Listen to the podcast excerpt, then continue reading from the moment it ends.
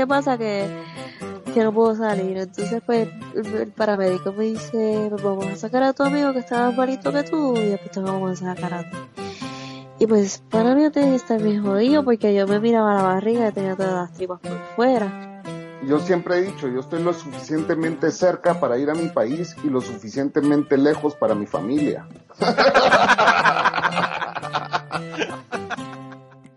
Bienvenidos al podcast cucubano número 104. Esta semana, eh, bueno, les tengo que hacer una historia bien interesante de este podcast del día de hoy. Va a ser un podcast un poco extraño.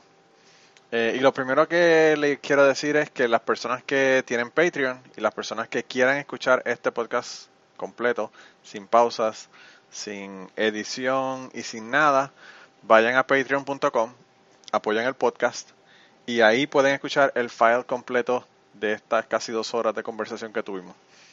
Pero este podcast va a salir de un podcast que fue un train wreck, ¿verdad? Fue un podcast bastante, bastante extraño.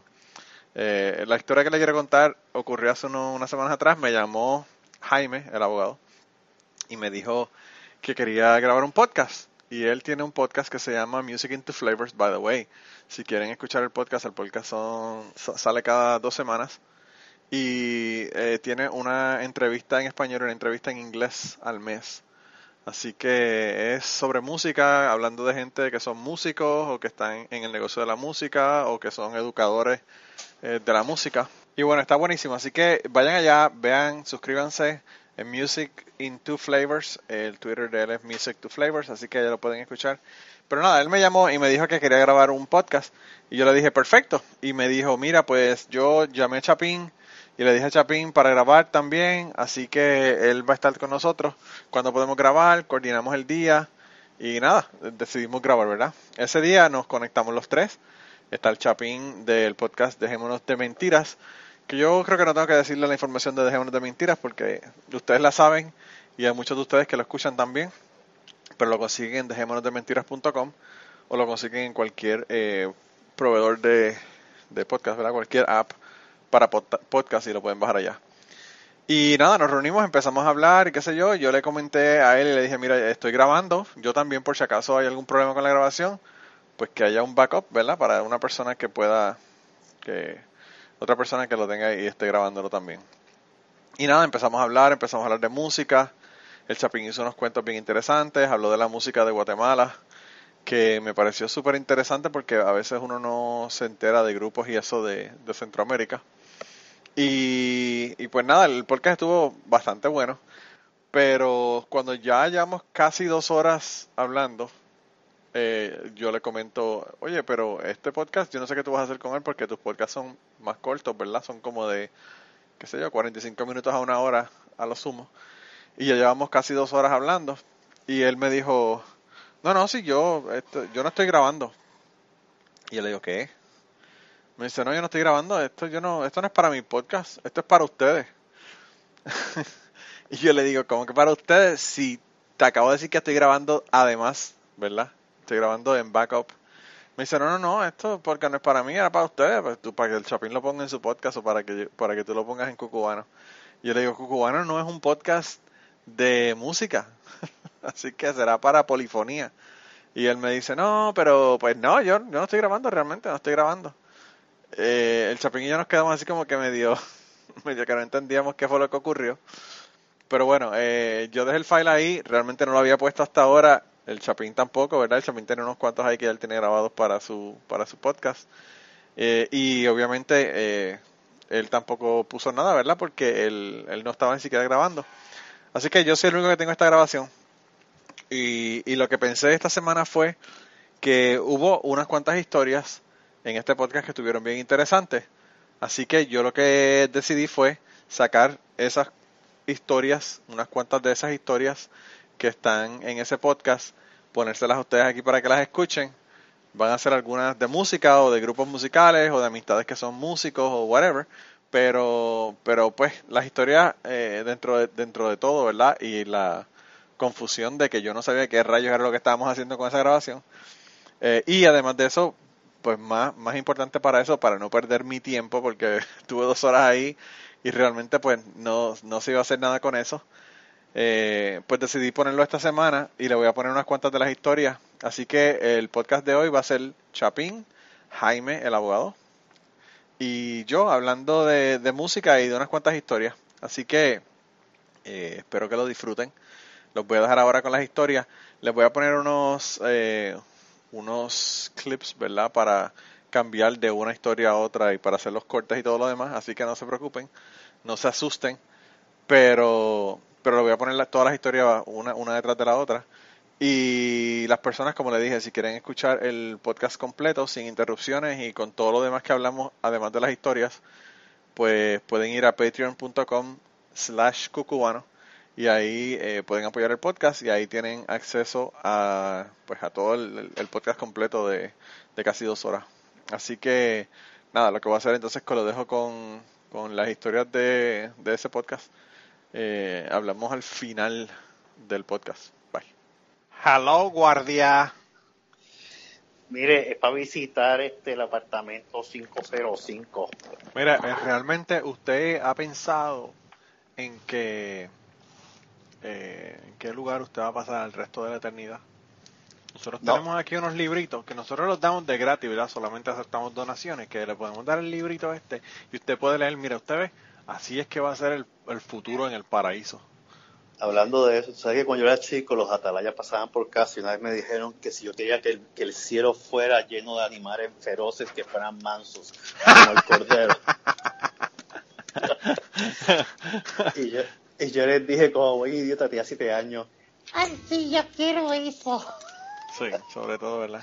Cabrón. Este... ¿Y dónde está el señor Chapín? Amén, hermano, aquí estoy. Alábalo, que él vive, alábalo, alábalo. Alábalo, alábalo. Salamaya. Está cabrón, ¿verdad? A hablar lenguas también, güey.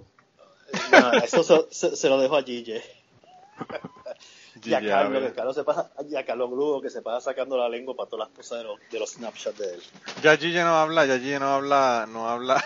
Ya, no habla en lengua, se murió. ya no habla en lengua. La lengua debe estar hecho polvo. Sí, mano, bien cabrón. Bien cabrón, pobrecito. Tanta, tanta gente que coge de pendeja.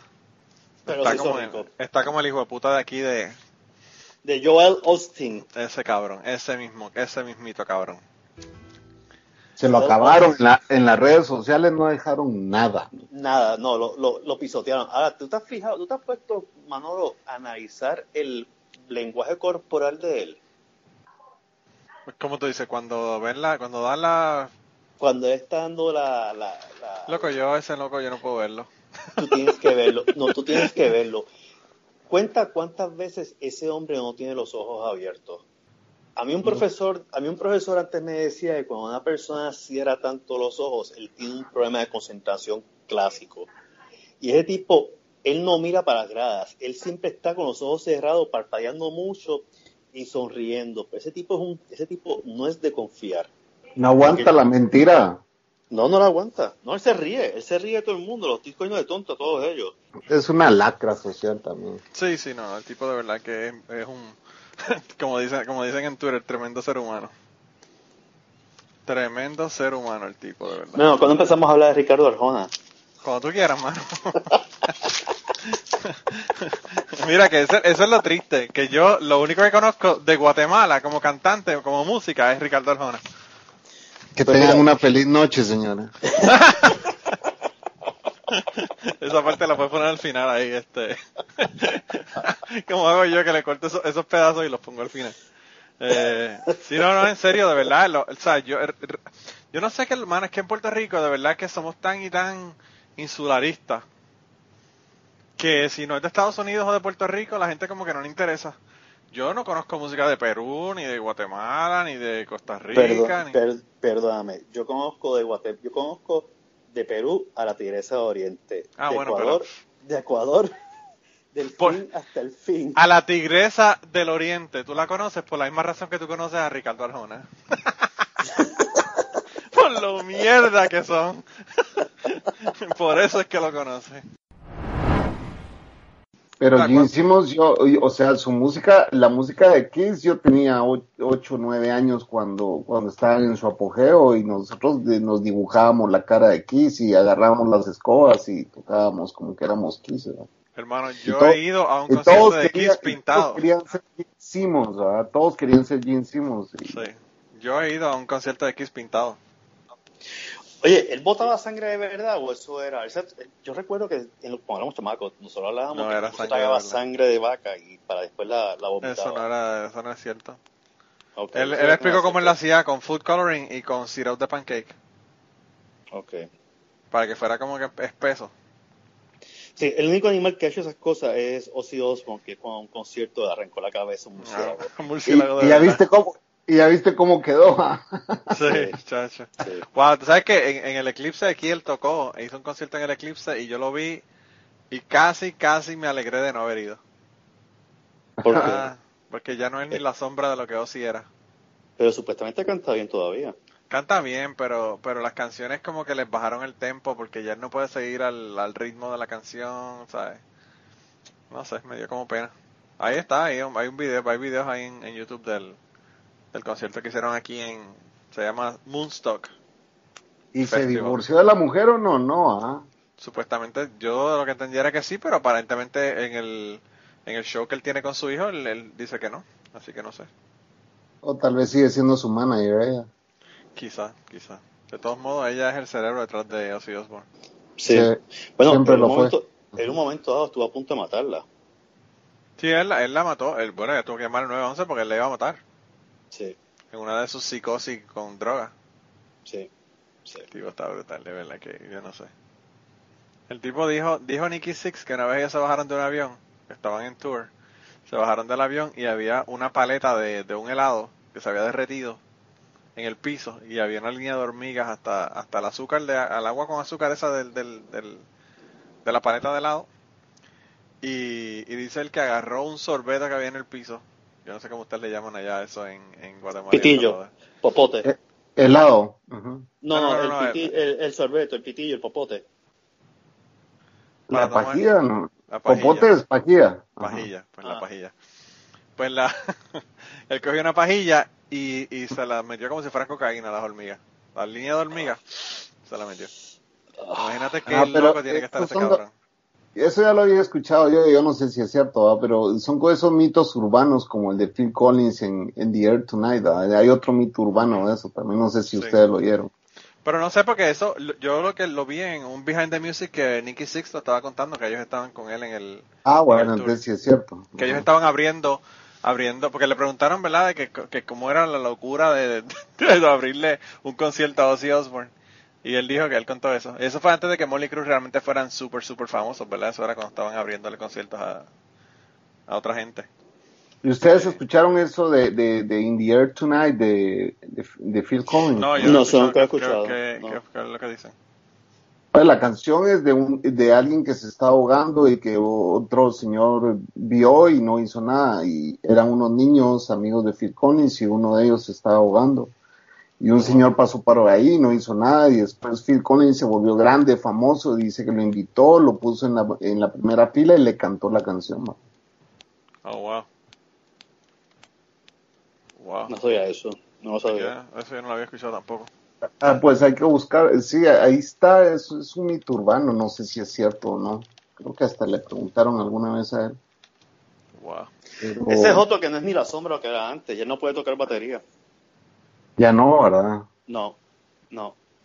No, Pues, tantos años de estar cantando que dejó la batería, ¿verdad? Pero no pero creo pero- que fue una, ma- era una dolencia. Creo que es algo en Sí, tiene un problema, sí, tiene un problema. Al igual que Eric Clapton. Eric Clapton tampoco puede tocar guitarra eléctrica ya. Bueno, y, y el, Wow. y el eso sí es una lástima. Sí, el Eric ¿Cuál? Clapton está cabrón. Pero yo cuando fui a ver a, a- a- cuando yo fui a ver a Chuck Berry tampoco él podía tocar bien. Sí, pero Chuck Berry, sí, pero Eric Clapton no tiene la edad de Chuck Berry, tú sabes. Ah, no, no, no, claro. Chuck Berry, ya Chuck Berry era, tú sabes, ya. Cuando yo lo fui a ver, cuando yo lo fui a ver, el tipo muerto, No se había enterado. un año más tarde, un año más tarde, digo, un mes más después de que yo fui a verlo en concierto, le iban a celebrar el cumpleaños número 83 en The Pageant en, en St. Louis. O sea que tenía och- 82, casi 83 años. Cuando yo fui a ver a Elvis Presley, mentira, nunca lo fui a ver. Si fuiste a ver a Elvis Presley, fuiste de chamaquito entonces. No, ¿verdad? De chamaquito y en Hawái. Sí, ¿verdad? Yo vi, el- yo vi el concierto de Elvis Presley, ¿sabes? lo vi por televisión cuando lo transmitieron. Y lo más increíble es que eso fue un engaño, porque la transmisión fue tardía. Mientras él ya había grabado, estaban supuestamente transmitiendo en vivo. Y nunca fue en Ah. vivo, fue en muy pocas partes en vivo. Y en Puerto Rico se vio y no era en vivo, era una grabación ya. Lo que yo sí tengo presente todavía y, y que me acuerdo que lo vi y, y ya me entristecé porque ya me gustaba, o sea, ya me gustaba, eh, ya tenía el gusto por la música fue cuando anunciaron la muerte de John Lennon. Eso fue en el 80. En el 80. 80. Sí, sí, en el 80. Diciembre del 80. 10 de diciembre del 80 fue. Eso Sí, yo no me sí. acuerdo. Yo estaba en noveno grado y me recuerdo que una muchacha tenía todos los los los, ¿cómo se- los clips de, de las noticias.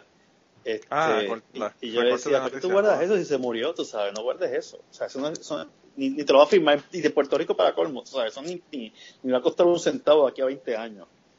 Y cuando vivía en Nueva York, un día iba caminando en Central Park y Yoko Ono pasó a la par mía con, con un tipo, un tipo súper alto y la llevaba abrazada del brazo y los típicos lentes que ella usa, ¿verdad? Y, y la vimos pasar y los dos nos quedamos así y ese es Yoko, o sea, mi, mi amigo este que murió, ¿verdad? Y si ella es Yoko, no, no puede ser, ella es Cerote, le dije, o sea, perdón, pues, perdón. Esa mujer, esa mujer se mete hasta el dedo. Y me imagino, que- y me imagino, y canta brutal, man. Esa mujer de verdad que canta cabrón. ¿Brutal es bueno o malo? Brutal es malo. Brutal lo Ah, estoy ok. diciendo de bueno, lo brutal lo estoy diciendo de bueno, pero como chiste, cínica- pero como chiste. Cínicamente, sí, esa mujer Por el sarcasmo, ok. Mano, qué cosa más horrible. Ella sigue, ella sigue, ella sigue cantando mal. Hay un vídeo en que aparece Chuck Berry, John Lennon y Yoko Ono y el Ono Band. Ay, ¿tú sí- viste la ¿tú lo has cara de Chuck Berry cuando esa mujer? Sí, sí. Yo me moría de la risa, loco. Mira, Chuck Berry decía, saber- esta mujer está loca, totalmente loca. saber qué drogas tenía que meterse John Lennon para escuchar a esa loca cantar, güey. Sí, mano, de verdad que con razón. Él le como- decía, él le decía mama. No, mother, le decía mother. Mother. Eso, hay que estar bien. decía- Eso, mano, de- eso hablando de Freud, ese tipo tiene que estar bien cabrón. Ese tipo sería tremendo case study para Freud. Porque, pues tú sabes que él tuvo los problemas con la mamá, que la mamá nunca lo quiso, se fue, Sí, lo dejó con la tía, luego llegó, cuando llegó empezaron a tener una relación, al, al año la mamá se... eh, un un tipo borracho la mató. Está cabrón. ¿Tú sabes lo que es eso? Que tú nunca tengas relación con tu madre y cuando empiezas a tener una relación con tu madre al año, un, un eh, off-duty policeman, fue lo que él dijo. Un policía que estaba off-duty la mata le, eh, borracho. Está cabrón. Bueno, tú sabes que también él sentía mucho afecto y cariño por Brian Epstein, que era el Sí. manejador de ellos al principio, y él se murió también por barbitúrico, por Sí. se murió joven y era el tipo que en verdad otro- judío al fin y al cabo se sabía cómo sacar el negocio de ellos Sí, lo que pasa es que, mano, Brian Epstein es tremendo, tremendo cerebro, realmente. A, Sí. todo, a todo esto ya estamos grabando el podcast, ¿no? ah yo no sé Yo estoy grabando, pero yo estoy grabando, pero por- para para backup por si acaso tiene algún problema. Estaba tratando de acordarme de otro mito urbano y hay otro mito urbano de Led Zeppelin, de Stairway to Heaven. Yo no sé si ustedes escucharon ese mito, ¿no? El No. que hicieron la canción Freehand en Freehand, que realmente ellos no la escribieron. No, que fue, bueno, después dicen que fue un plagio, hace- eso fue reciente, ¿verdad? no hace mucho. sí pero se, se resolvió que no que no era plagio El- el Pero el tema- el tema, el, el mito decían de que era para rellenar ese disco y que por eso la canción dura casi que 12, 13 minutos, ¿verdad? Sí, Eh, que era para rellenar el disco y que se la, relleno. Se la fumaron, fue el éxito del disco. Sí, sí, sí. que se la fumaron en un ratito y bueno, hagámosla y, y rellenemos con esta canción y fue el éxito. Pero ustedes han escuchado la que dicen que, le- que la plagiaron. La ¿Cuál? canción es idéntica, mano. sí ya, sí ya la escuché sí es Uf, idéntica es sí. brutal, es pero, brutalmente pero la idéntica. pregunta es y lo que siempre me pregunto ¿por qué ahora están reclamando derechos de autor? Sí, tantos años después, ¿verdad? O sea, la canción supuestamente la escucharon ellos en 69. 73 era el Stairway to Heaven. y en el 2016 es que demandan a Led Zeppelin por derecho de autor. Porque se dieron, de, se dieron cuenta de que le sacaron un cojonal a Pharrell y a Ryan Take por la canción de ellos y dijeron, coño. Eso hacía, hacía tiempo, si cuando eso fue un hit se sacó, ese, ese disco sigue vendiéndose desde hace muchos años. No, yo no sé, no, realmente no sé, este, pero es, yo no creo que lo hayan plagiado con el ánimo, o sea, no creo que haya habido el, ánimo de plagiar. Este, actually, ¿tú sabes quién es otro que plagió disco? Beach Boys. También. Los Beach Boys. Los Beach Boys plagiaron un disco y se lo plagiaron a Chuck Berry, nada más y nada menos que a Chuck Berry. Bueno, pero es que si tú vas a plagiar, plagiar a un monstruo, no le plagias a uno que no Claro, claro, claro, pero Chuck Berry, Chuck Berry, no iba a dejar que se lo llevaran. Es algo, te voy a decir, no sé si Surfing USA, que es que se la copian. Eh, Surfing USA es fue plagio, fue plagio, Surfing USA. Wow. Déjame ver cuál fue la canción. Sweet Little Fue esa. Surfing USA se basa en las tonadillas de Ahora que tú lo dices, sí suenan idénticas. Sí. Wow, es verdad. If everybody had an ocean across the USA, then everybody be served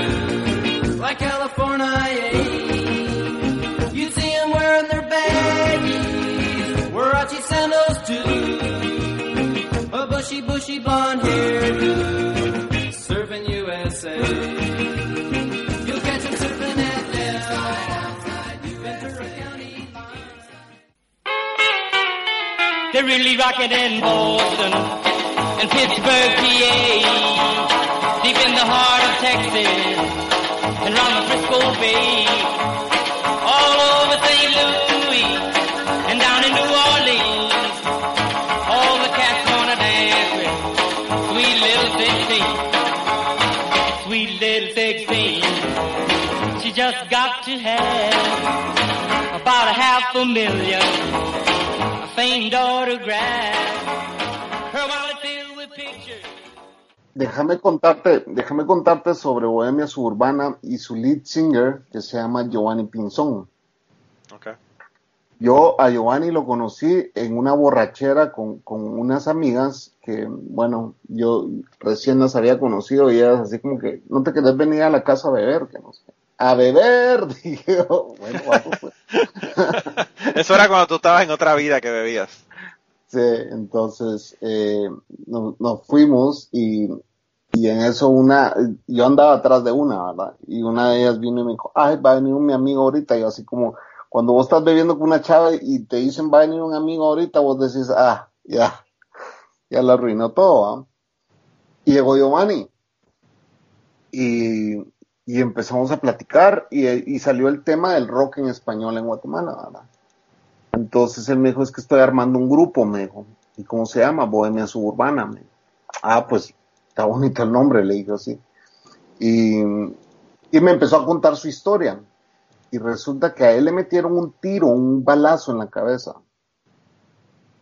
Y, le pregunté yo de que, de, de, de, que cómo había quedado, pues, o sea, que si estaba, no, yo estoy bien, me, el chavo es bien fumado, o sea, si lo conoces, el tipo es bien elevado, es, es, es casi que eh, eh, él va a, a, donde vaya, pues de ahí tiene sus, sus súbditos, sus seguidores y todo.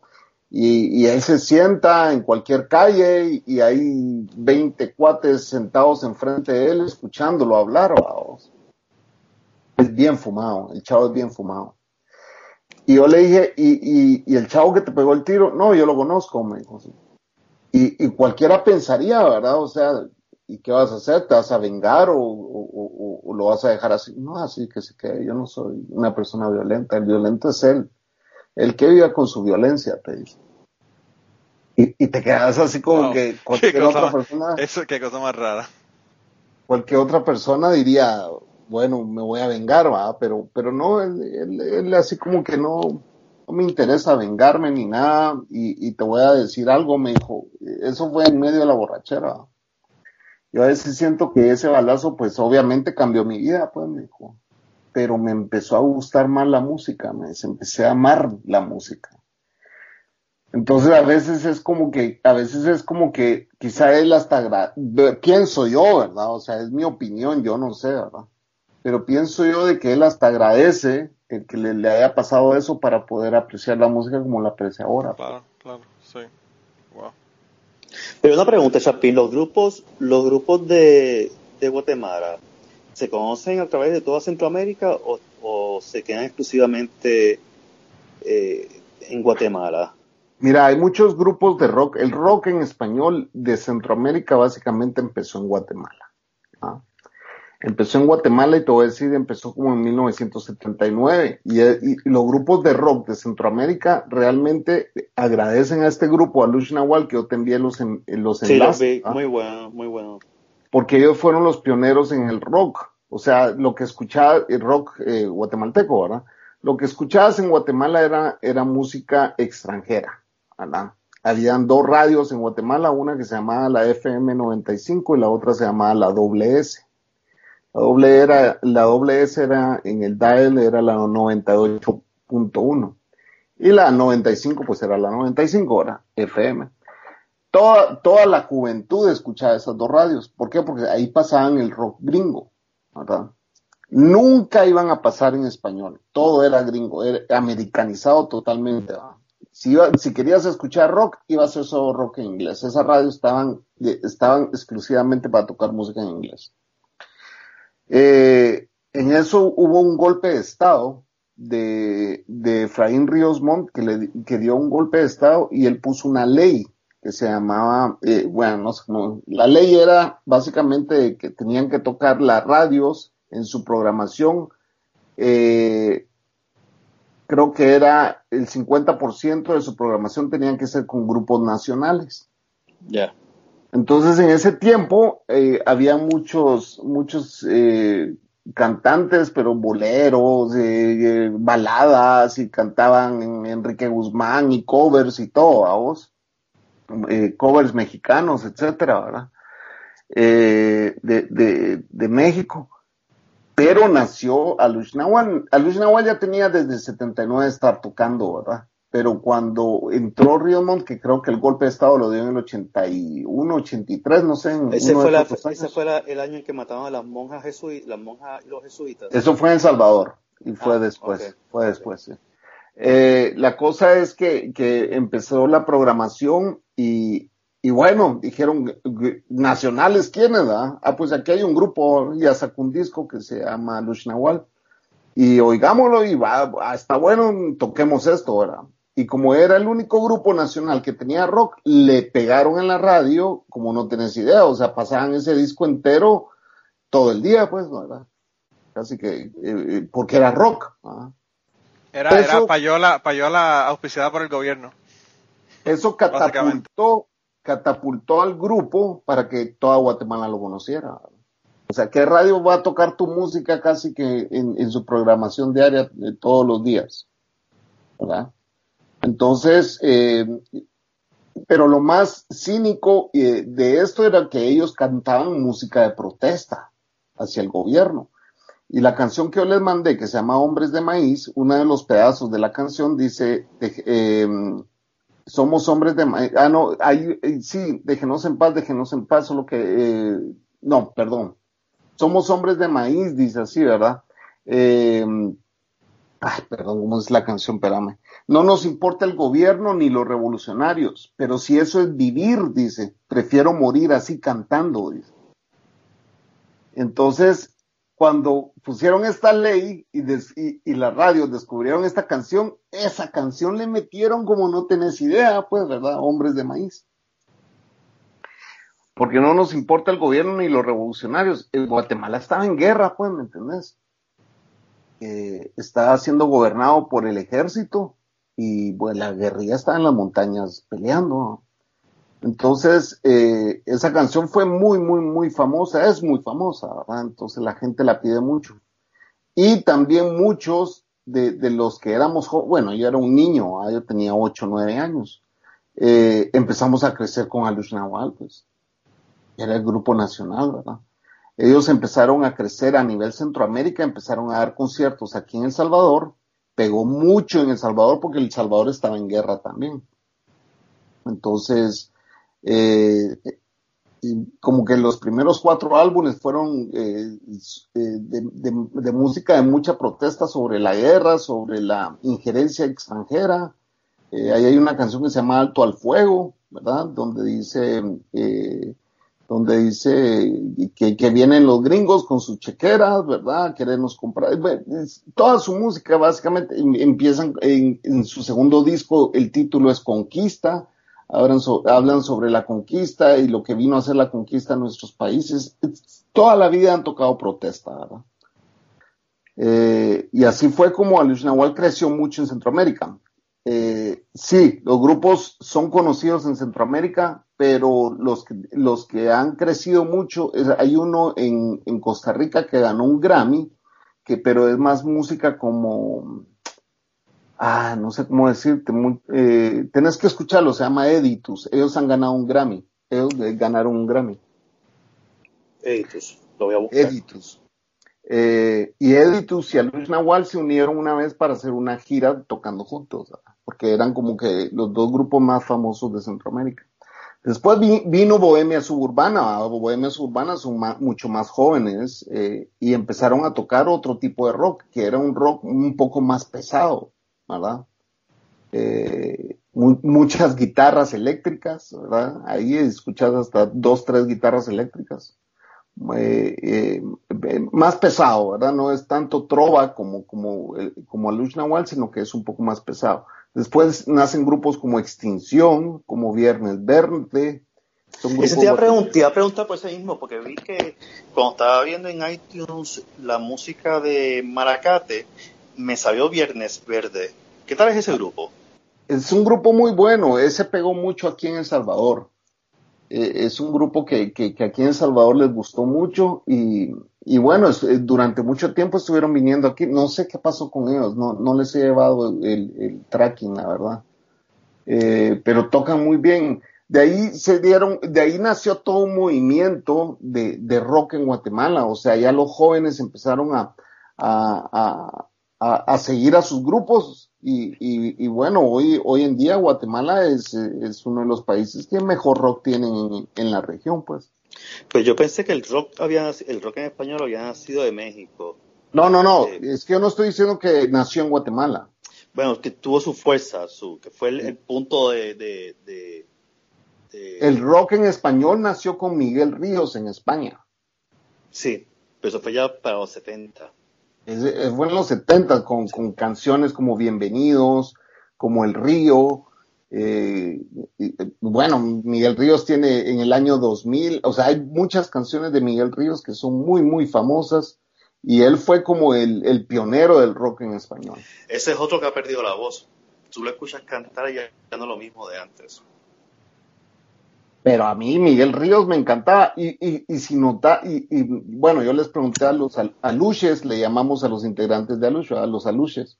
Yo les pregunté que, que si ellos tenían un poco de influencia de Miguel Ríos y todos se rieron, va, es así como que, pues sí, ¿va? o sea, como de que no, ¿ah? si, si, si, si crecieron con Miguel Ríos, ¿verdad? Escuchando Miguel Ríos. Y, Alush tiene mucha, mucha influencia de, de Supertramp, los, los, y bueno, Ah, Supertramp es muy bueno. sí, Sí. de Supertramp, de Kansas, hay mucha influencia de grupos gringos, ¿verdad? En su música. Y después fueron evolucionando, ya tenían a la Sinfónica tocando para ellos, eh, les hicieron muchos homenajes, muchos grupos guatemaltecos eh, homenajearon a Luis Nahual haciendo sus, sus covers, pues Eh, han sacado discos de jazz también con sus canciones. Eh, y han hecho sinfónicos en vivo. Eh, recién estuvieron en El Salvador e hicieron un sinfónico aquí también con la Sinfónica Nacional de El Salvador. Bueno, y ya en unos segundos continuamos con la conversación del día de hoy y las historias que nos están contando, pero quería eh, pedirles un favor. Lo más importante que les voy a pedir es que compartan este podcast, compartan en sus redes sociales, vayan a iTunes, déjenos un review si quieren para que las personas nos puedan encontrar en iTunes. Y si además de eso te gusta nuestro podcast, te gusta lo que hacemos y quieres apoyarnos, pues yo creo que la mejor forma de apoyarnos es ir a patreon.com slash cucubano y allí puedes hacer una donación, ya sea mensual o de una sola vez, para contribuir al podcast y tener acceso a un montón de contenido que no está en el podcast regular. Así que nada, ve, apóyanos y nada, regresamos con la conversación del día de hoy. Hay, hay grupos de rock que cuando yo tenía 13, 14 años vino un peruano. Fíjate, yo vivía en, un edificio que era, no quiero presumir con esto, era cuando eh, nos iba muy bien en, en mi familia. Pero era en la, en la avenida más, más residencial de Guatemala que la avenida Reforma. Era, era como decir vivir en Reforma México, ¿verdad? es lo mismo.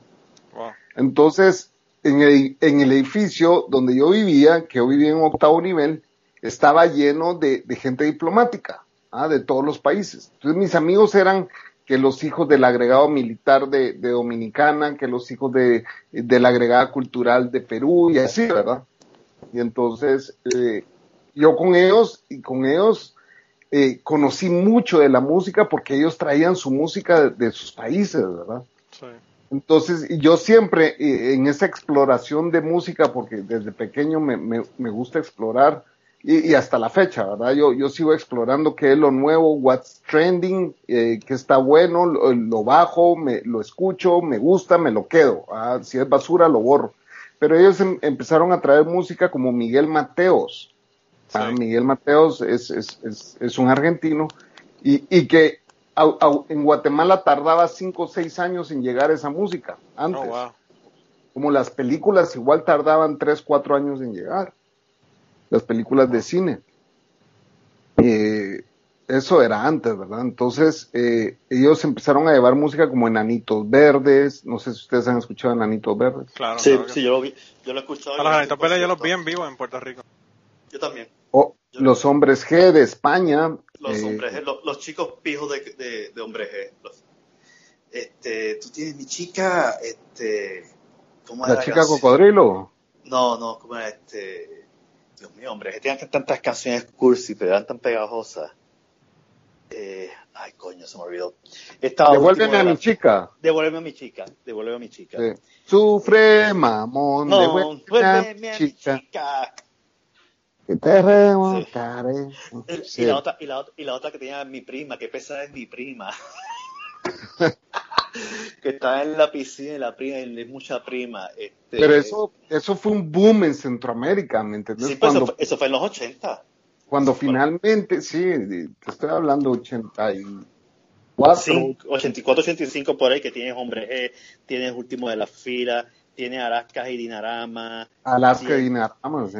Tienes, eh, ¿quién más tienes? Tienes La Unión, La unión con Tiene- Hombre Lobo en París, sí. Hombre, tienes Mecano. este, Mecano yo los vi en vivo en Guatemala. Y sabes algo muy curioso, que Alush Nahual abrió para Mecano. Oh, wow. Alush Nahual abre para Mecano, eh, bueno, y, y- y termina el, el concierto. Y la gente, bueno, se despiden los aluches, se van, van, a pa- empiezan a, a cambiar el equipo, ¿verdad? Porque cada quien lleva su equipo Claro. de, de música. Y empiezan a, a montar para Mecano y la gente empieza, Alush, Alush, Alush. Entonces viene y sale, sale el lead singer, que es Álvaro Aguilar, sale y dice, bueno, señores, vamos a tocar una, una más, ¿verdad? Pero ustedes vinieron a ver a Mecano, pues, dice, "Ah". Entonces vienen y tocan otra canción y bueno, gracias, Guatemala, adiós, y se van. va. Ah, Lush, ah, Lush. Y siguen cambiando el equipo, entra Mecano, Ana Torroja dice que, ay, me encanta de que ustedes apoyen a sus grupos nacionales. Cállate, hija de, de la gran y que no sé qué, largate a tu país. Ah, Lush, ah, Lush. Y la gente, vos, Wow. y Ana dice, brutal. "Pero ustedes no vinieron a ver a Mecano también, decía, sí, pero a Lush, a Lush". Y entonces salió Álvaro y- a controlar a la gente porque ya se estaba armando un gran relajo. Wow. Qué Y la Yo gente, entonces vino Álvaro y dijo, va, quédense aquí, Mecano. Esta es la última, señores, dijo, pero ya no más. Mujer, mujer, pedía la gente, ¿verdad? que era la canción como que la más romántica de Lush Nahual. Entonces la tocaron, que ya la habían tocado como que dos veces ¿verdad? y la volvieron a tocar. y dijeron, bueno, hoy sí, dejen a Mecano tocar Wow. y por favor contrólense, que es la imagen del país y que no sé qué. Y, y fue un caso, a mí me encantaba, yo estaba pero cagándome la risa. A mí Mecano me gustaba, pero después, este, hubo algo, el, el- el último disco de ellos se convirtió como un disco muy comercial. ¿Qué es lo que pasa con muchos de estos grupos que, que, que revientan su fama y se convierten demasiado comercial? Bueno, pero eso también es por la, por la, por el push de las disqueras, ¿verdad? Que lo que quieren es eso. Sí, sí, sí. Eh, sí. o por el ego o, o por el ego de ellos, ¿verdad? Porque yo te digo que, que también hablando de este mismo grupo, ¿verdad? Ellos sacaron un disco muy comercial que no se vendió y que finalmente Sony había firmado con ellos. Pero Sony les dijo, bueno, quieren ser famosos, saquen música comercial. Y entonces empezaron y no pegó. No pegó. O sea, Pero la eso- cosa que pasa no- también, Chapín, es que tú tienes un grupo, o sea, hay grupos, por ejemplo, que le pasa como a todos, ¿verdad? A los actores también le pasa la misma cosa, pero que ellos tienen un grupo de gente trabajando con ellos en una producción y cuando ya pegan esa producción se creen que es por ellos y vo- votan a todo el mundo, entonces ellos escriben, ellos componen, ellos hacen todo y bueno, probablemente ese, ese es parte del, problema. Eso fue lo que le, le ocurrió a, qué sé yo, gente como Mike Myers, por ejemplo, con la película eh, Austin Powers, que la tercera película Sí. la escribió él, la dirigió él, la hizo todo él, entonces pues obviamente nada, a nadie le gustó. Un Y a los a veces le pasa eso también, o sea, no, no todo el mundo es Prince, que te puede hacer todo en un disco y hacer una, un masterpiece, ¿verdad? Eh, Una producción propia, sí. Claro, en Puerto Rico, eh, en Puerto Rico pasó lo mismo una vez, pero lo contrario, para que tú veas cómo es la idiosincrasia del boricua. En Puerto Rico yo fui a ver al grupo Kiss y para, para el grupo Kiss quien le estaba abriendo el concierto era Puya. Y yo no sé si ustedes conocen a Puya, pero Puya es otro grupo de Puerto Rico que, que ha sido súper grande, e incluso a nivel internacional, o sea, ha ganado premios eh, internacionales de música. Y ellos abrieron y tocaron como, realmente lo que tocaron fueron como 20 minutos, una cosa así. Pero ya después de la segunda canción ya estaba todo el mundo le gritaba, puya, puya, puya pa'l carajo, puya, puya, puya pa'l carajo. Y, y de verdad que yo no sé cómo ellos terminaron los 20 minutos de canciones. Quizás tienen que tocar 45 y solamente tocaron 20, pero eh, era, era una cosa que la gente no los dejaba cantar ni hablar y todo lo que le gritaban era eso. Eh, y Mira, yo, wow, increíble. oigan, oigan esto, esto fue en Alpine Valley, en Wisconsin, en 1989. ¿Sabes?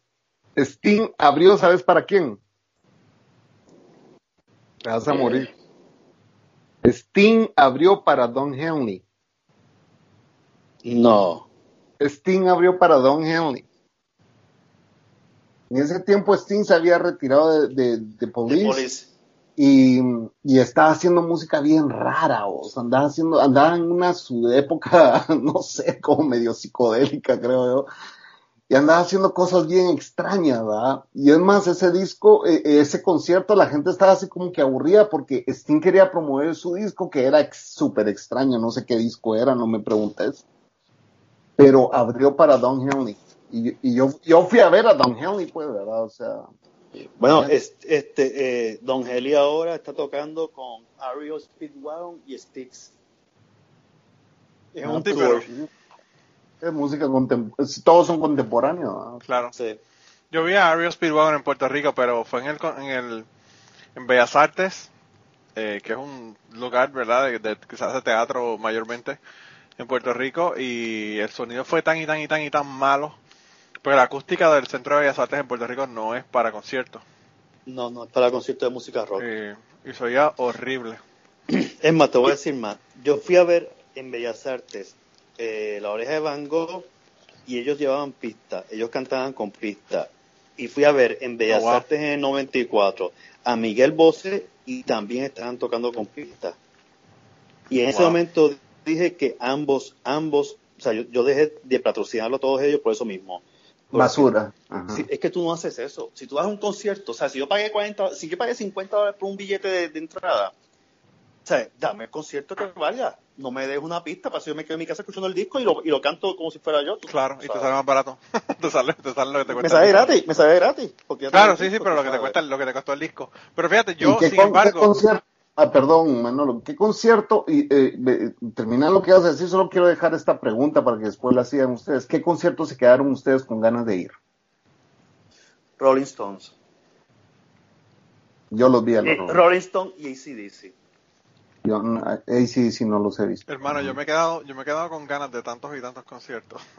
yo me he quedado con ganas de ver a los Rolling Stones y te voy a decir por qué me quedé con ganas. Yo iba a ir y era el día de mi cumpleaños. Y un amigo mío me dijo, mano, yo lo vi el año pasado, están fatal, no tienen voz, yo no te lo recomiendo. Y yo dije, pues está bien, pues no voy, o sea, no, no voy a gastar los 190 dólares que costaba la taquilla. Cuando Yo regreso, a la ofici- cuando regreso a la oficina, mi amigo, el que me dijo que no fuera, él fue porque le pagaron la taquilla.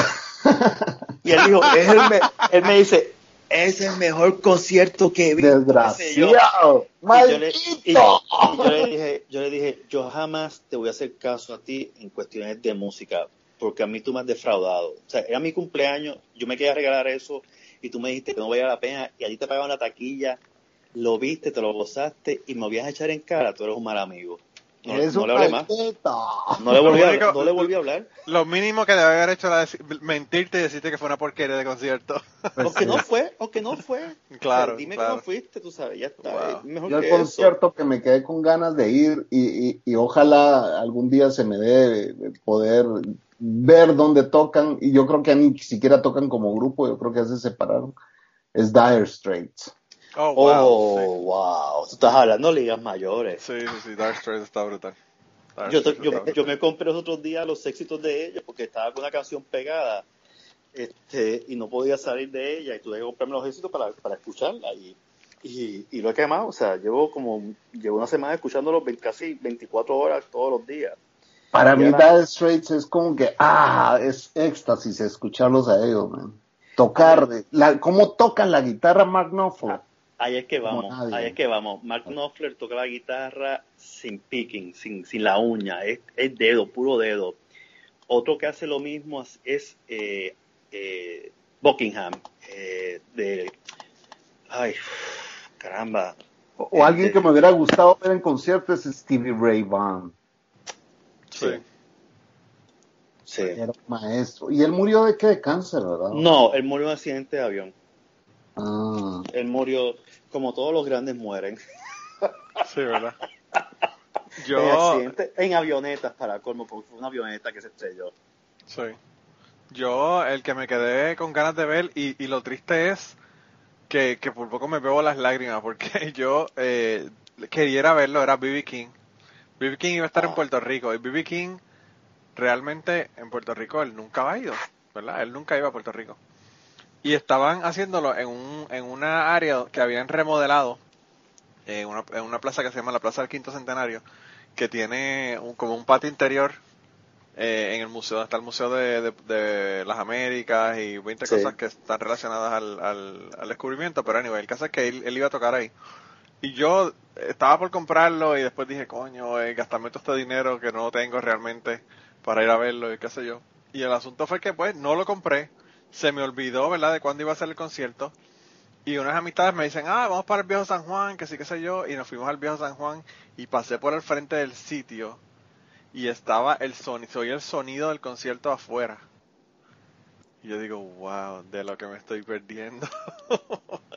y por poco lloro ahí en el carro tratando de buscar un estacionamiento, eh, escuchando a. King tocando.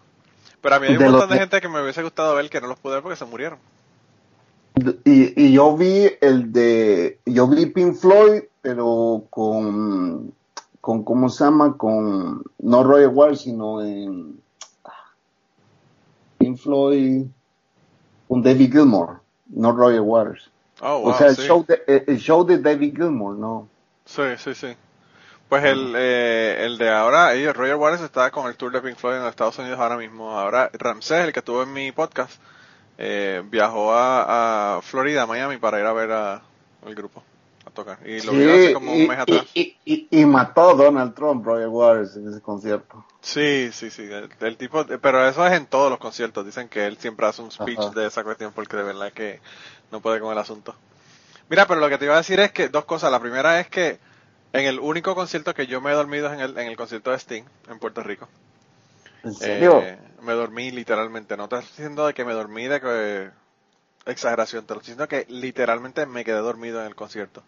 y tocando sus canciones famosas. Tocando a Roxanne y tocando así las can- canciones. Tocó algunas de The Police también, pero las que estaba tocando eran las que eran famosas de él cuando él estaba como solista. Fields of Gold y... Sí. Y, y la otra cosa que te iba a comentar es que yo fui al concierto, a un concierto de Men at Work, Wow. Luego de que ya no eran famosos, ¿verdad? Esto estamos hablando de los 90, a mitad de los 90 ellos se reunieron y hicieron unos cuantos tours internacionales y estuvieron en Puerto Rico, eh, ahí mismo en el, en el Bellas Artes. Sí. Y a mí el concierto, de verdad que yo quedé súper, súper impresionado con el grupo. Yo no podía creer lo bien que estaban tocando esa gente. Eh, de verdad quedé súper impresionado con ellos porque... ¿Tú sabes? pues, En ¿Tú sabes qué banda? Sigue, sigue, di- di, Chapín. en calidad de shows, en calidad así de show, show, de que, de, de que tiran la casa por la ventana. Mis conciertos favoritos es Prince y Billy Idol. Wow, Billy Idol. Jamás hubiese Diablo, pensado que iba a decir. Billy Idol. Y, y eso que Billy Idol era, en, en ese entonces recién había tenido un accidente de moto y entonces estaba con un bastón, ¿verdad? O sea, no lo veía saltar, ni bailar, ni nada, pero se echó un show ese tipo. Wow. A mí me hubiese gustado ver a Prince. Yo nunca llegué a ver a Prince. Yo tampoco. Prince salió de un Cadillac del, del stage, así como que estaba despegando el Cadillac, ¿verdad? Oh, wow. y, y el humo y todo, y se abrió el stage, un, Cadillac, un pink Cadillac, se, lo, lo, lo bajan, se abren las puertas y él sale con su guitarra, ¿verdad? la, aquella, guita- aquella clásica guitarra que tenía, que tenía casi la forma de una estrofa de música. Ah, sí, la que tenía el símbolo este de, de como del... Este, ah, El design. símbolo de él. Sí, el símbolo de él. Sí. Sí. ¿Y eso fue para qué tour, eh, Chopin, que tú lo viste? Eso fue Diamonds and Pearls. Oh, wow. Estaba en su prime, loco. Sí. Yo lo que quisiera ver, ¿tú sabes cuál es? Es- Bueno, antes que se me olvidó, que iba a comentar. Un grupo que yo nunca he aguantado y nunca me ha gustado la música, y por más que lo pegó, que pegó en los 80, fue Huey Lewis and the News. Sí, Huey Lewis and the News estuvo aquí y yo tuve la oportunidad de ir a verlos y no los fui a ver. A mí nunca me, estaba- llamaba, nunca, nunca me llamó la atención. Un grupo como que no... Es que me recuerda el Bubblegum Music de los 60 y en verdad que no... no. Ay, y Realmente me es Bubblegum Music, mano, pero yo, yo me puse a escuchar el anuncio de cuando estaban anunciándolo aquí, de que ellos iban a estar, y yo no podía creer la cantidad de canciones que yo sabía de Louis Huey Lewis and the News. Yo no pensé que eran tantas las canciones que yo sabía de esa gente, pero bueno, en la década del late 80s, esa gente pegaron tantas y tantas y tantas Sí, canciones. un como, como and Oates, como and Oates. También, también. Sí. Esa es otra que también tú ves las canciones y no sabes que, que son ellos los que la- las cantan. Increíble. Bueno, yo iría, yo iría a ver Holland Oates. Pero sabes, sabes, eh, Jaime, que a mí me pasa exactamente lo mismo que vos de Hugh Lewis in the News, de Hugh Lewis in the News con, con otro, con este, eh, ay, si ahorita lo tenía, con este que canta, ay Dios, ahorita te lo iba a decir, se me olvidó. Bueno, ya, ya te lo traigo, ya te lo traigo cuando recuerde. Es un grupo americano. No, es un grupo, es un, un solista gringo rubio que de- siempre toca con jeans y camisa blanca. Eh, no es Bruce Springsteen, es, es, es, es, es, eh, rubio. No es Rod Stewart. No, Rod Stewart es escocés. es, Es inglés, es escocés, es sí, Es.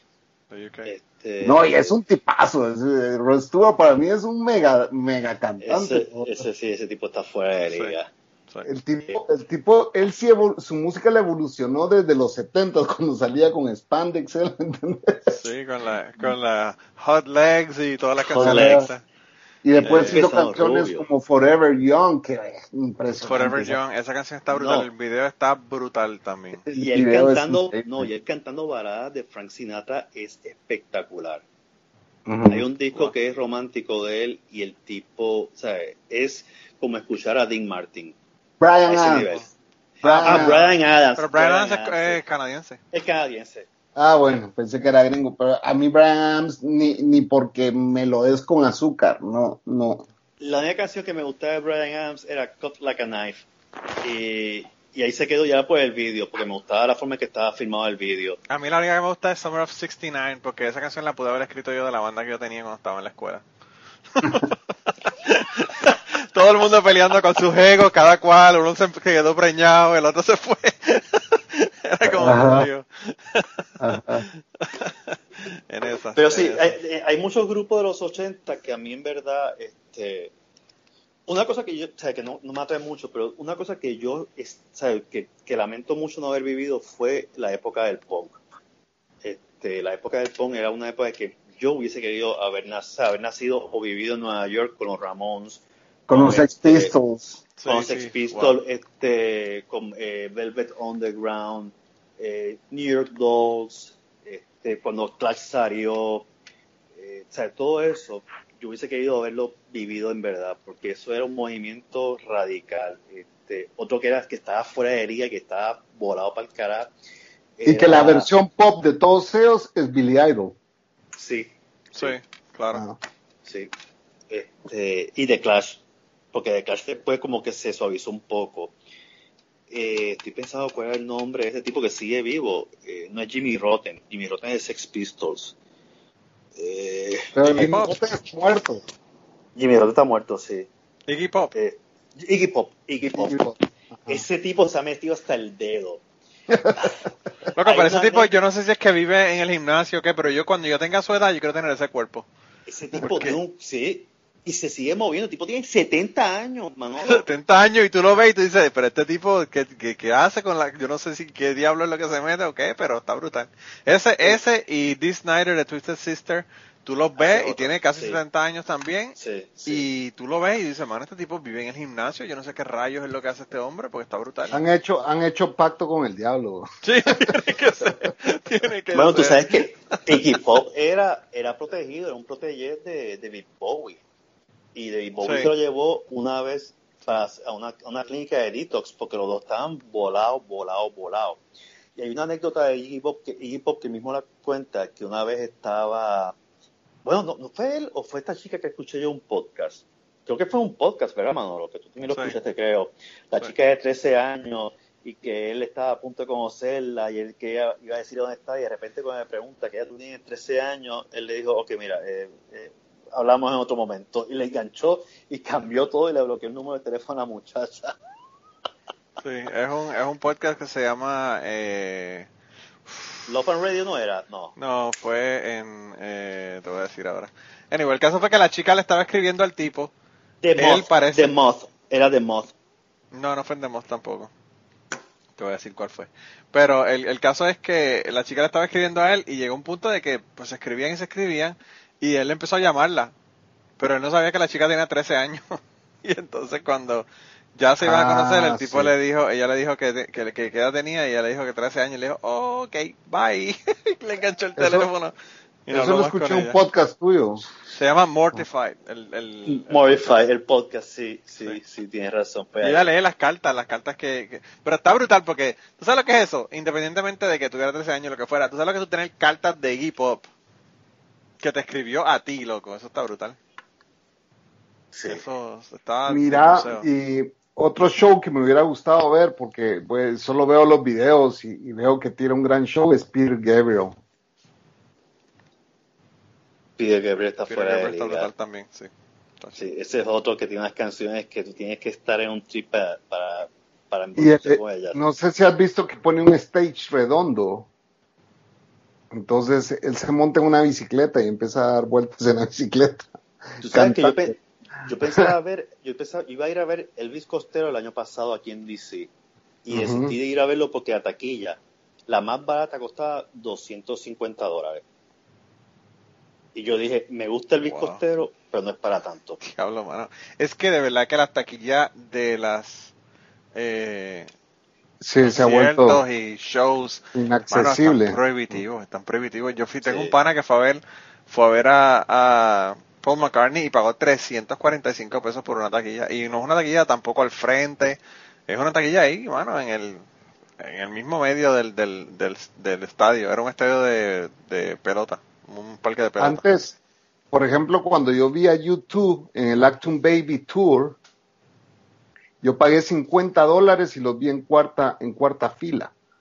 Y eso Wow. es, y eso es porque en ese tiempo costaba 50 dólares parejo. O sea, Sí. tenías la suerte y conforme se iba llenando el estadio era conforme ibas agarrando tu... Sí, tu- eso era primero llegar, primero sentarse. Ajá. Y entonces este amigo, este amigo llegó y me dijo, hey Chapín, mira, eh, mañana salen a la venta, eh, pasado mañana salen a la venta las, las entradas. Así que yo me voy a ir a Macy's, en ese tiempo era Macy's, ¿verdad? Eh, No, no era Macy's, era otra tienda, no me acuerdo cómo se llamaba en Minnesota la, la, la, la tienda. Que después Lord Taylor. No, eh, Macy's compró a esta tienda, pero no me acuerdo cuál era. Entonces, eh, me voy a ir a este, a, a- a una noche antes, me dice. Y se fue una noche antes a pasar la noche ahí. Y en cuanto Wow. abrieron, él compró las entradas y llega, y llega a- a- al trabajo y me dice, you son of a bitch, me dice eso. Ah, No sé si se pueden decir malas palabras en tu podcast, sorry. Y dice, hijo de tu madre, me dice, tenemos cuarta fila, me dice. Wow. Total de que de, de- yo vi a Bono, pues Bono la, la, la- agarró una botella de champán, nos le echó a nosotros y de su dedo pasó el champán que me cayó a mí, brother. O sea, por su dedo. Qué brutal. No te habrás bañado ese día. Fue increíble. Y la historia atrás de ese concierto, o sea, yo fui con la chava, yo me gané 200 dólares en una apuesta por ese concierto. Pero fue increíble, man. Increíble ese concierto. ¿Verdad? Yo- Otro de los otro de los muy buen show se tiraron en ese tour. Fíjate, el que a mí me gustaba mucho ver en concierto era Billy Joel. Ah, Porque él siempre tenía una anécdota y, en, y yo lo vi dos veces, eh, las dos veces en Puerto Rico. La primera fue en Irán Birton. Eh, ahí yo pagué creo que como 40 dólares y yo estaba en el mismo césped, o sea, ahí no había asiento. O sea, había asiento, pero nadie se sentaba. Y él empezaba a hablar de las canciones que dedicaba a la esposa número uno, a la esposa número dos, a la esposa número tres. Este, eh, cuando lo vi en el Coliseo José Miguel Agrelot, no fue lo mismo, fue jocoso, fue, o sea, pero ya no, no tenía ese, ese, ese carisma. Y, y eso es lo que yo te iba a decir. El tipo tiene un carisma en sus conciertos. la o tiene, sea, la sí, tiene, brutal, sí las tiene, brutal. pero como que Y se está cuando pagando, ya, ya toca- no se está pagando, se está él, él está ya me- y él admite que ella está, ya no es lo mismo que antes. cuando toca piano, man. O sea, cuando Ah, agarra no, la- eso se quiere caer, eso se quiere caer. cuando agarra la armónica y el piano al mismo tiempo, o sea, es espectacular, man. Yo no sé si tú has visto el último concierto antes de tumbar el estadio de los Mets de Nueva York. Eh, él tocó ahí por dos, por dos o tres días, no me acuerdo cuántos días fueron, pero fue más Él es de. Brooklyn, ¿verdad? Él es de Queens. Ah, de Queens. Él Ah, es de Queens, por eso es que él, él es un New York Mets fan, él es de Queens. Y él Ah, fue, antes que demorieran, antes que comenzara la obra de demolición de, del Chelsea Stadium, Ajá. donde tocaban los Beatles en Nueva York, él eh, estuvo tocando por más de un día y la gente no se iba, o sea, la gente estaba allí.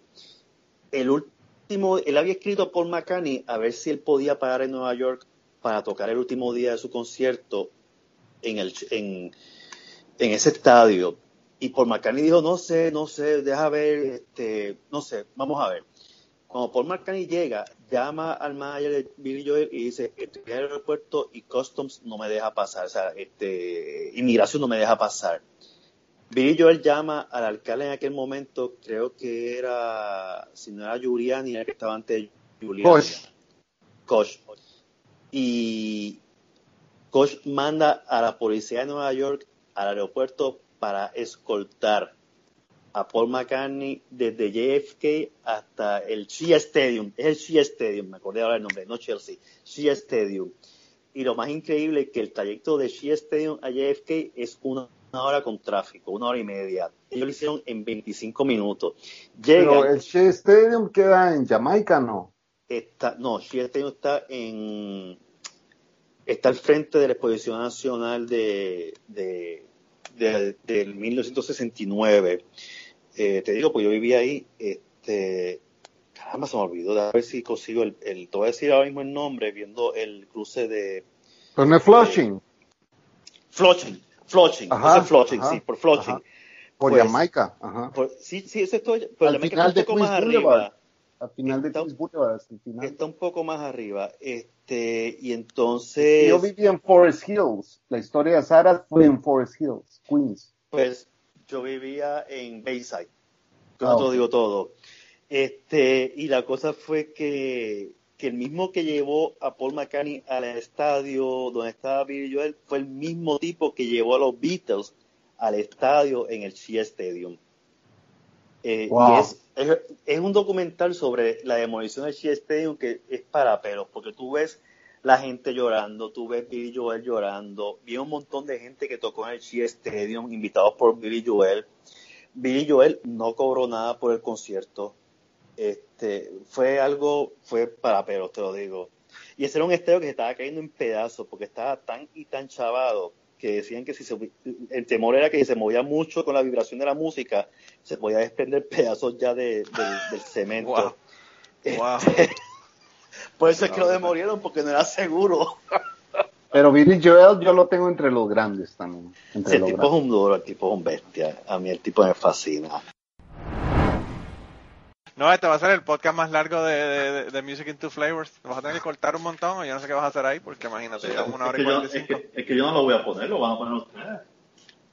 Adiós, pero no era para tu, para tu Music in Two Flavors. No, no. Ah, Era no. para el Chapín. Era para el Chapín.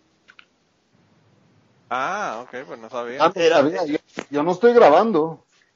Yo lo tengo, yo lo tengo de todos modos. Yo, yo te lo puedo enviar, Chapín, Pues yo, pero... dec- yo decía para hablar, para déjame, déjame, dejemos de mentira. Pero eres tan, eres tan anormal que dices eso ahora y no dejaste que el Chapín hiciera la intro de- del podcast. Pues no puede, hacer la, puede hacer la intro como si fuera un este, epílogo. Le hace la intro ahora, le hace la intro ahora y se la pones al principio. Eso puede hacerlo también. Imagínate con tanta mala palabra que hemos dicho, no, yo me voy a pasar toda la noche. Ah, no. No, te vas a Yo no, habla- el día. yo no he hablado malo. La culpa la tiene él, él fue el que empezó a hablar malo del Chapín. sí. Bueno, entonces, entonces fue un gusto haber platicado con usted, señor. Wow, wow, increíble. Mira, tengo- al, final, al, al final va a terminar siendo un cucubano. Yo creo que sí que va a terminar siendo un cucubano porque imagínate. Con todas estas malas palabras y con todo este despelote que es lo que ha habido en este podcast, yo no sé qué vamos a hacer. Está cabrón. Esto es cuando tres podcasteros se reúnen y piensan que cada uno está grabando para el otro y solamente una persona está grabando. No, yo, yo lo estoy grabando, supuestamente yo lo estoy grabando como backup, porque yo pienso que tú lo estás grabando. Yo no tengo ningún equipo conmigo. ¿Es en serio, Jaime? No No. estoy bromeando, no estoy bromeando, yo subí con el teléfono, yo no estoy grabando.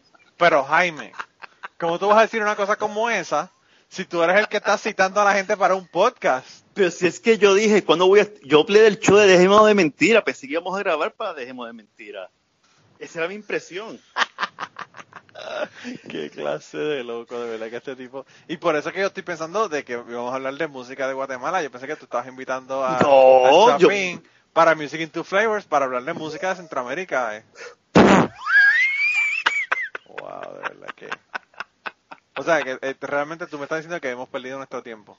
No, no lo hemos perdido porque tienen, un- tienen un episodio que pueden compartir, poner el episodio de la loquera de tres podcasteros en Dejemos de Mentira y, y, y en Cucubano.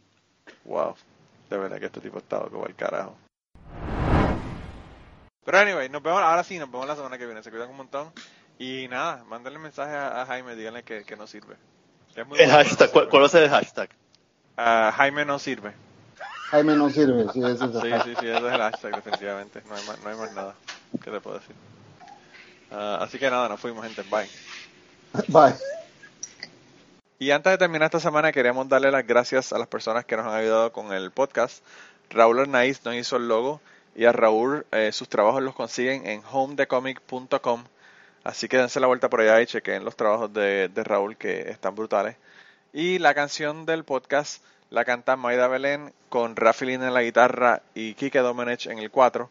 Y eh, queremos dar las gracias también a ellos por haber permitido que nosotros usáramos la canción para el podcast. Si te gusta el podcast y quieres apoyarnos en el podcast, puedes ir a la página de Patreon de nosotros, que es patreon.com slash cucubano, y ahí puedes hacer aportaciones para el podcast y además de las personas que aporten eh, ahí para el podcast, le vamos a tener material adicional que no va a estar incluido en el podcast dentro de la página de Patreon. Así que dense la vuelta por allá y chequenlo. Gracias por habernos apoyado, gracias por recomendar el podcast, gracias por contarles a su abuela, a su tía, a su mamá y a sus amistades. Gracias por darnos follow en Twitter, porque tenemos muchas personas que nos escriben todas las semanas y queremos darle las gracias a ustedes también, porque sin ustedes realmente, pues para qué vamos a grabar el podcast. Y nada, con eso los dejamos, se cuidan un montón y nos vemos prontito.